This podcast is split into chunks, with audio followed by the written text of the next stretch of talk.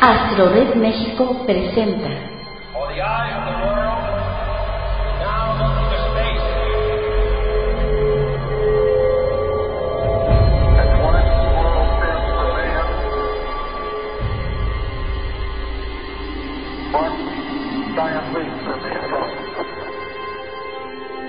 Los amantes de Urania.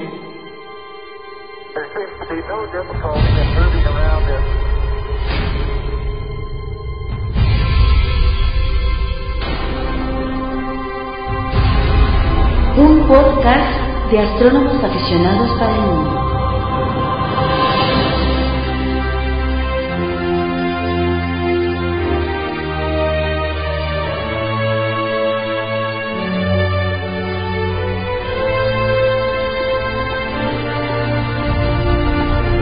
Queda con ustedes Francisco Flores Figueroa.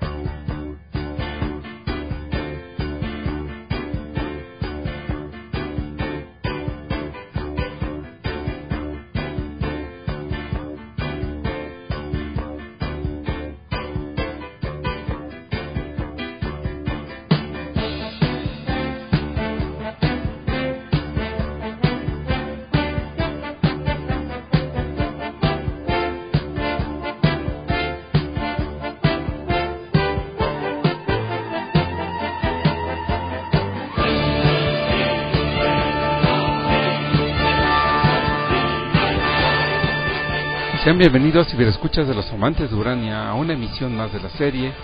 Y continuamos con la crónica de la vida de Galileo en este marco del Año Internacional de la Astronomía. Así que continuamos con Bernardo Martínez y su narrativa sobre la vida de Galileo.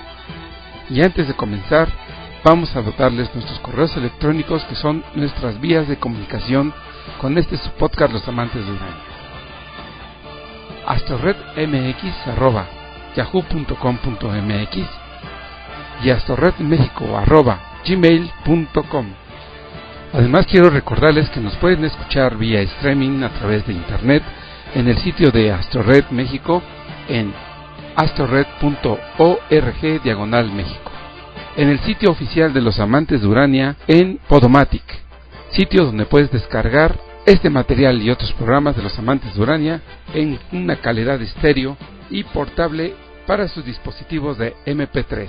También nos puedes escuchar en Radio Cosmos, la estación de los astrónomos, en el sitio radiocosmos.org. Esta es la segunda parte de la vida de Galileo en voz de Bernardo Martínez. Continuamos.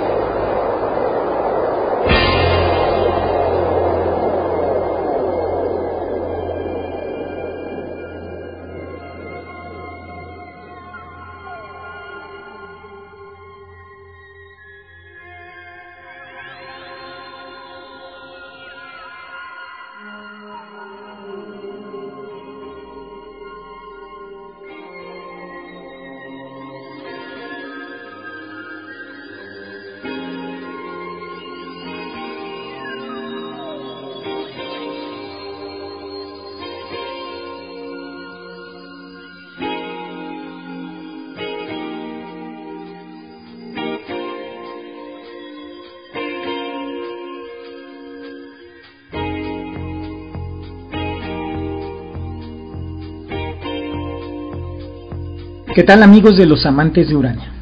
Galileo Galilei. Del estudio de la Luna pasó al de la constelación de Orión, en donde encontró y señaló con precisión numerosas estrellas jamás vistas antes por el ojo humano, en el cinturón y la espada del cazador, así como en las Pléyades, a las cuales, además de las estrellas visibles a simple vista, agregó otras más. La Vía Láctea se le apareció como un conjunto numerosísimo de estrellas que antes del invento del anteojo parecían solo nubes luminosas en el cielo. Asimismo, las nebulosas que por su gran lejanía se creían que eran partes densas del cielo y reflejaban la luz del sol y las estrellas, se le aparecieron a Galileo como agregados estelares, en los cuales, solo por la limitada potencia de su telescopio, no podía ver estrellas o un número de estrellas por separado. En pocas semanas descubriría la naturaleza de la Vía Láctea. Contó las estrellas de la constelación de Orión y constató que ciertas estrellas visibles a simple vista son en verdad cúmulos de estrellas. Galileo observó los anillos de Saturno, pero no conocía muy bien la naturaleza. Estudió las manchas solares. Pero la maravilla más grande de todas fue el descubrimiento de los satélites de Júpiter, que tuvo lugar el 7 de enero de 1610.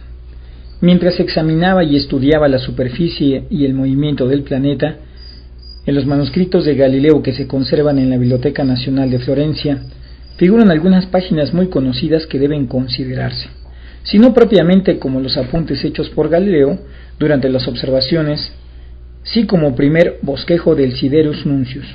El manuscrito comienza en la primera página en italiano y sigue en latín, y en él se advierte el impacto que causó en Galileo que vio no solo moverse el planeta como estaba previsto, sino también el discontinuo y rápido movimiento y la aparición y desaparición, primero de tres y luego de cuatro satélites alrededor del planeta.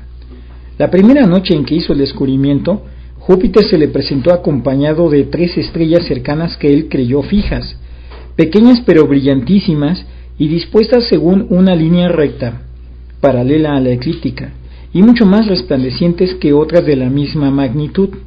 Al día siguiente, el 8 de enero, volvió a verlas, pero dispuestas de una manera distinta con respecto a Júpiter, y ya en la noche del 10 se inclinaba a creer que aquel aparente cambio de lugar no debía de ser causado por Júpiter, sino por los astros mismos.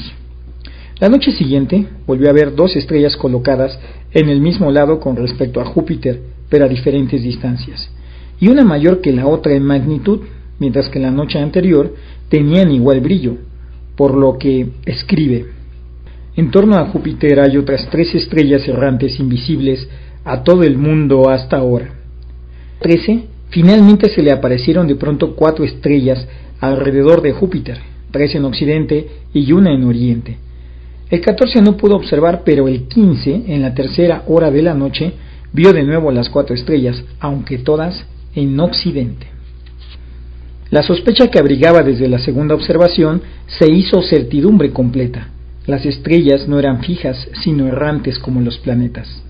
En la redacción más tranquila y ponderada del Nuncios, al afirmar que se trataba de estrellas errantes en torno a Júpiter como Venus y Mercurio alrededor del Sol, escribe que por la falta de tiempo y apremiado por la necesidad de construir para ese fin un anteojo más perfecto que el usado en aquellos primeros días, no pudo determinar los periodos. Pero el gran descubrimiento se había hecho. Cuatro pequeños planetas se movían alrededor del más grande planeta, en órbitas circulares de diversa amplitud, en planos apenas diferentes de los de la eclíptica y con velocidad tanto mayor cuanto menor era la distancia que separaba a Júpiter del satélite. La dificultad para determinar los periodos residía en el hecho de poderlos distinguir el uno del otro, de manera que en la serie de observaciones que van del 7 de enero al 1 de marzo, que narró con detalle, solo al cuarto satélite, más separado que los otros tres, pudo asignarle un periodo de 15 días.